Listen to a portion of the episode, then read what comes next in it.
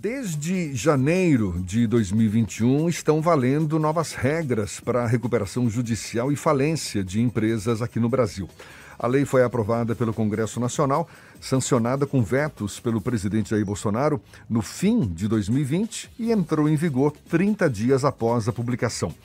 O objetivo da recuperação judicial é evitar que uma empresa quebre a ideia não é apenas ajudar os donos do negócio, mas também evitar que trabalhadores fiquem sem emprego, que fornecedores percam um cliente, que consumidores percam um serviço ou produto e que o Estado deixe de arrecadar impostos. Sobre o assunto, a gente conversa agora com o administrador judicial e especialista em recuperação judicial e falência, o advogado do escritório Castro Oliveira, Rodrigo Acioli. Prazer tê-lo aqui conosco. Bom dia, Rodrigo. Bom dia, Jefferson. Bom dia, Ernesto. Um prazer meu tá, poder falar um pouco aqui para a sua audiência, bastante grande e relevante no estado da Bahia. A, Bom dia a todos. A recuperação judicial, que é, digamos, versão moderna da antiga concordata, ela começa com um pedido da própria empresa que passa por dificuldades. E empresas que passam por dificuldade, acredito eu, devem ser muitas aqui no Brasil. Agora, quais são as condições que credenciam uma empresa a pedir uma recuperação judicial, Rodrigo? É, você bem falou aí no, no início, na, na apresentação, é, há uma lei, né, que é uma lei de 2005, e essa lei ela foi reformada no, no final de 20, passando a viger em 21, com algumas, no, algumas atualizações, algumas novas regras, mas basicamente hoje o empresário, a sociedade empresária, é, que exerça a atividade forma, regularmente, comprove isso, pode fazer, fazer o pedido. Né? Tem algumas, é, a lei ela excepciona algumas é, empresas ou o tipo de atividade que não se aplica, como empresa pública, sociedade de economia mista, instituição financeira, pública e privada, mas de regra geral, do que é o nosso conhecimento aqui mais cotidiano, dia a dia, elas se aplicam, né? Sociedades empresárias, comércio, serviço, micros empresas, empresas de pequeno porte, médias, médias e grandes empresas. Ou seja, qualquer empresa ela pode optar pela recuperação judicial. Agora, ela, ela precisa apresentar que tipo de informação para justificar esse pedido, Rodrigo? É, a, lei, ela, a, lei, a lei também traz, né? Ela traz toda uma série de, de elementos, mas basicamente ela não, é, ela, ela não pode ter sido falida, é, ou se tiver sido, no, já tiver é, passado o prazo de todo o cumprimento né, de suas obrigações, e não ter utilizado do recurso do, da recuperação nos últimos cinco anos. É, o pedido de recuperação, é, do contrário senso do que se, que se tem ideia, do que se imagina, para a sua viabilização, ele não é tão complexo. O mais complexo é a organização, a preparação, a identificação do momento oportuno para fazê-lo. É, a lei ela traz alguns requisitos que você precisa apresentar, algumas certidões, a condição de empresário, o funcionamento da atividade empresária pelo menos dois anos, e feita essa demonstração, se demonstra uma petição inicial também a, a situação de crise econômica e financeira, é, a apresentação desse rol de documentos que a lei traz, e daí o juízo ele vai poder apreciar se, se estão presentes todos esses requisitos formais, né, e daí poder fazer o ele, ele aí viabiliza e defere o processamento e aí tem um início o processo de recuperação judicial da, da empresa. Qualquer Doutor Rodrigo pode falar, é, pode é, falar, Ernesto. Não, não pode falar. É, é, essa nova legislação, ela apenas atualiza, aperfeiçoa a legislação anterior, ela procura dar respostas a uma situação que a economia brasileira tem vivido nos últimos anos. Ou seja, Muitas empresas passaram a precisar mais acionar o mecanismo da recuperação judicial a ponto de ter sido necessária essa, essa atualização? Ernesto, em alguma medida sim, porque a lei, é, ela, a lei originariamente ela é de 2005, né? Então ela já teria, já tem hoje 17 para 18 anos, uma lei já madura, só que é uma lei que não não conseguiu e dificilmente você vai conseguir esgotar todas as hipóteses práticas né, de dia a dia que vão surgindo no, ao longo do, do seu, seu exercício de, de vigência. Né? Então, a partir de 2005, houve de fato, como você mencionou aí, um crescimento da, do, de, de, se buscar esse, esse recurso da, da recuperação judicial. Tem um, um, ponto bastante importante também, que é uma desmistificação. Né? O processo de concordato e falência antigos eram processos em que a, a concordata era uma pré-falência e, e o processo de falência também era um, uma não saída, né? Era uma alternativa ali de, de quebra, de realmente é, uma definição sem que viabilizasse de fato o, o, restabelecimento da atividade empresarial. A lei de 2005 ela já traz isso.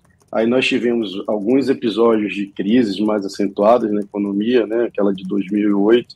Então, anos depois, um ou dois anos depois, isso é refletido no número de processos de, de empresas que recorreram a esse instrumento é, de, de, de, reestruturação. E agora, mais recentemente, também com a pandemia, se viu essa, essa, esse recrudescimento aí do, do, da situação de crise das empresas, com uma maior busca, de fato, ao, ao, à recuperação judicial. Com essa reforma de 20, ele respondendo, do final de 20, nós tivemos um, um, uma atualização, porque com um, um aumento do, do, número de processos, aumentaram também as, as situações em que não estavam previstas na lei, né?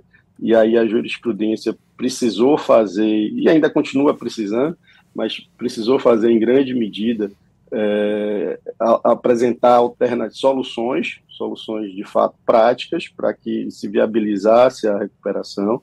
E, e, a lei de 20 traz isso, mas também traz, por exemplo, ela tem artigos em que ela menciona a situação de, de uma pandemia, por exemplo.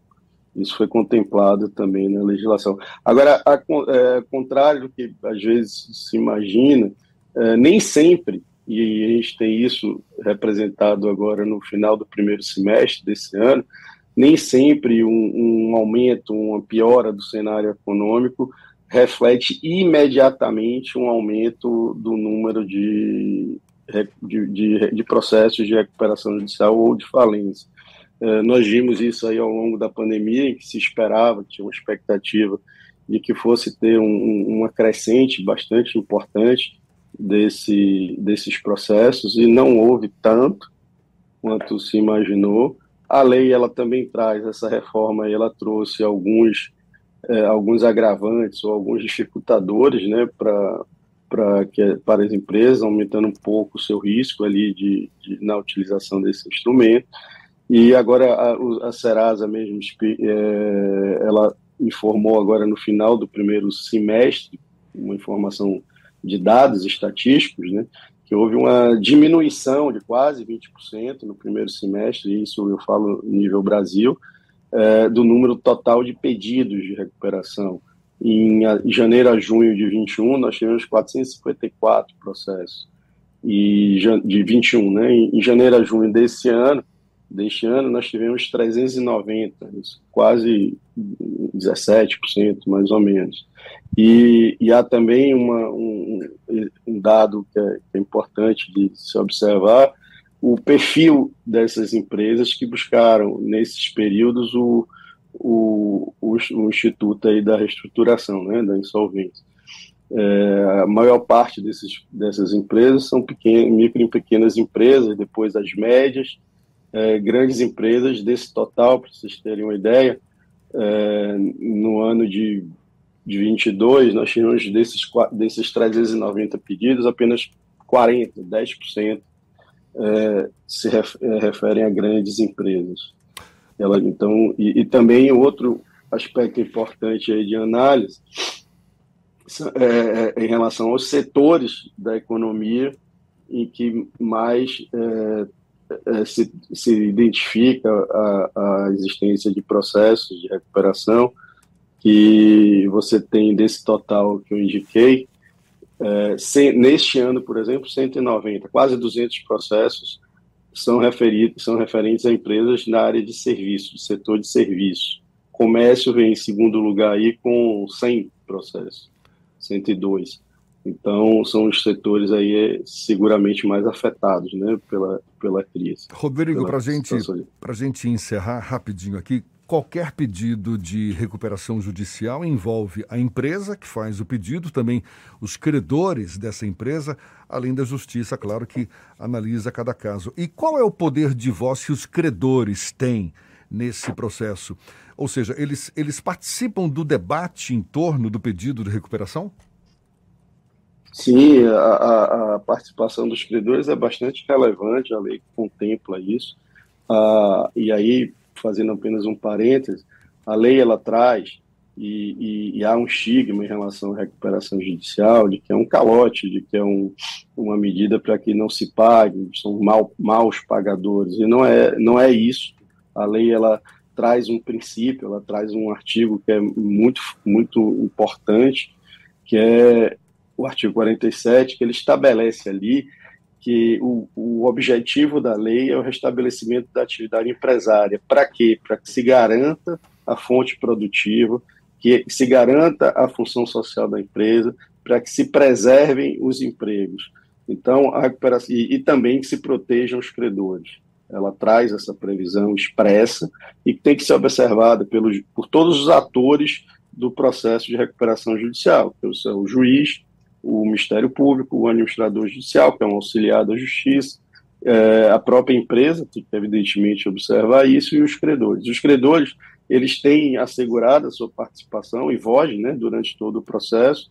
Eles, a, a figura do administrador judicial serve exatamente para que faça, é, é, leve ao processo a situação da empresa real, apresente a eles relatórios, e é uma das funções do administrador, é mensalmente analisar todas as contas, os dados, os balanços e, e os informes, para que apresente no processo, mês a mês, a situação da empresa e, e traga elementos aos credores para que um plano de, é, o plano de recuperação judicial, que é a obrigação da empresa apresentar em 60 dias após o pedido, ele vai ser observado, vai ser analisado e deliberado pelos credores numa assembleia que é designada, Assembleia Geral de Credores. É nessa assembleia, é um momento certo, em que todos os, os credores vão participar, vão discutir, deliberar e votar. Se eles entenderem que aquele, aquelas condições ali que estão estabelecidas pelo plano e, e apresentadas pela empresa não são adequadas, não são viáveis, não são interessantes para ele ou não são exequíveis, ele vota contra e não aprova. Uma não aprovação do plano é, é indicativo de uma falência. Perfeito. Ele, é, a empresa que não aprova o plano, ela vai ser convolada em falência, né? recuperação. Rodrigo, muito obrigado. Rodrigo Acioli, advogado, administrador judicial, especialista em recuperação judicial e falência. Muito obrigado pela sua atenção. Bom dia e até uma próxima, então. Bom dia, bom dia, Jefferson. Bom dia, Ernesto. Bom dia a todos. Agora, 15 minutos para as 9 na tarde, FM.